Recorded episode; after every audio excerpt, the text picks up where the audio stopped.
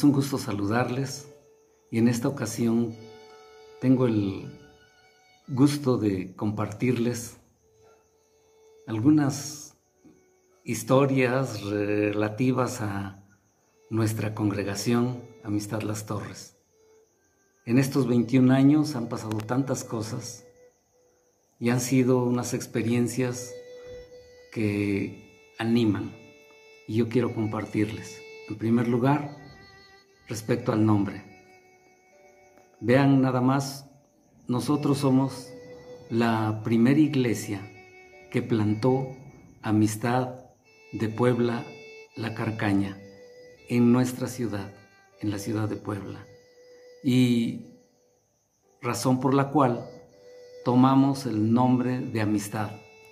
Se complementó con las torres, debido a que nuestra primera sede se ubicó muy cerca a un bulevar, al Boulevard de las Torres o Municipio Libre, y estábamos en la calle Zacapuastla, muy cerca también de la avenida o la prolongación 16 de septiembre.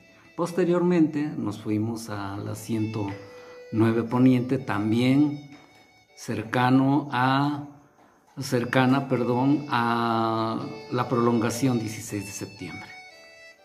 Más adelante pasamos a el ex rancho Chapulco y unas bodegas anexas. Ahí estuvimos también durante un tiempo, hasta llegar finalmente a nuestra sede actual, que se ubica en la calle Retorno 14A Sur 1401 Interior 1. Ahí estamos. Ahí estamos actualmente. Y nos hemos dado cuenta que pues han sido cambios, han sido eh, transformaciones que hemos llevado, que, se han sucedido en este tiempo. Pero lo relevante que deseo resaltar en esta, en esta ocasión es que eh, ha habido transformación de las vidas que se han integrado a la congregación. Una transformación individual, pero también familiar. Ha sido todo esto para bien. Y algo que quiero resaltar es que en todas las personas ha habido mucha disposición para servir diligentemente en cualquiera de las actividades que se han convocado en la congregación. Actividades como han sido el acondicionamiento de los, de, los edificios, de los lugares donde hemos estado, en, en Zacapuazla quiero comentarles que la calle de acceso a esas instalaciones no tenía pavimento y siempre en época de lluvia se tenía que, que convocar a las personas para hacer jornadas y llevar a cabo la rehabilitación de la calle. Cuando pasamos a la 109, quiero decirles que era solamente un área que tenía una barda perimetral y no había nada. Ahí se colocó la, la carpa y se hicieron muchas, muchas adecuaciones para salones y dentro de eso hubo mucha disposición de las personas para apoyar.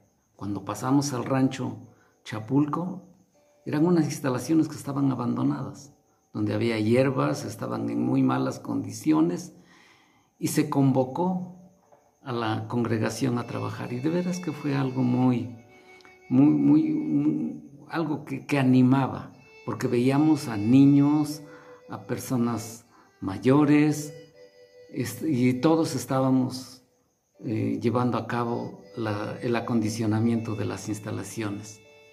Nuestros pastores siempre, siempre siendo los primeros para estar presentes en todas las actividades realizando, realizando trabajos de rehabilitación, de pintura, de tantas cosas que se llevaban a cabo. Y de verdad que había, había un, un ánimo, un ánimo para, para dejar en muy buenas condiciones las instalaciones, que se vieran agradables. Quiero decirles que todo esto se hacía de verdad con un ánimo, pero también con una sencillez y con una alegría de corazón. Siguiendo, fíjese nada más, siguiendo los pasos de, la, de los primeros cristianos.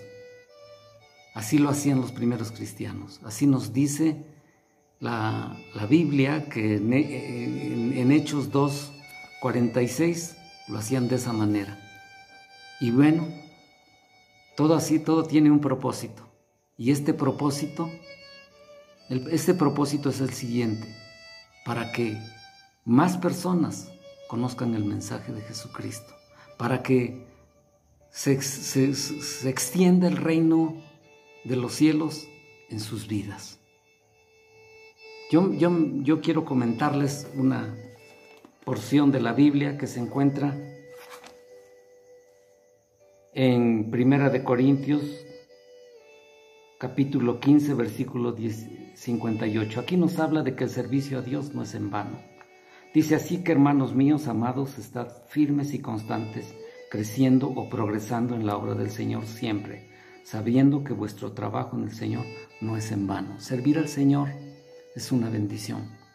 Servir al Señor nos trae firmeza en la obra de Dios. Y si usted ya está sirviendo, felicidades. Y si desea hacerlo, yo le invito que lo decida, porque sabe que usted también está dentro de los planes de Dios. Que Dios le bendiga. Hasta luego.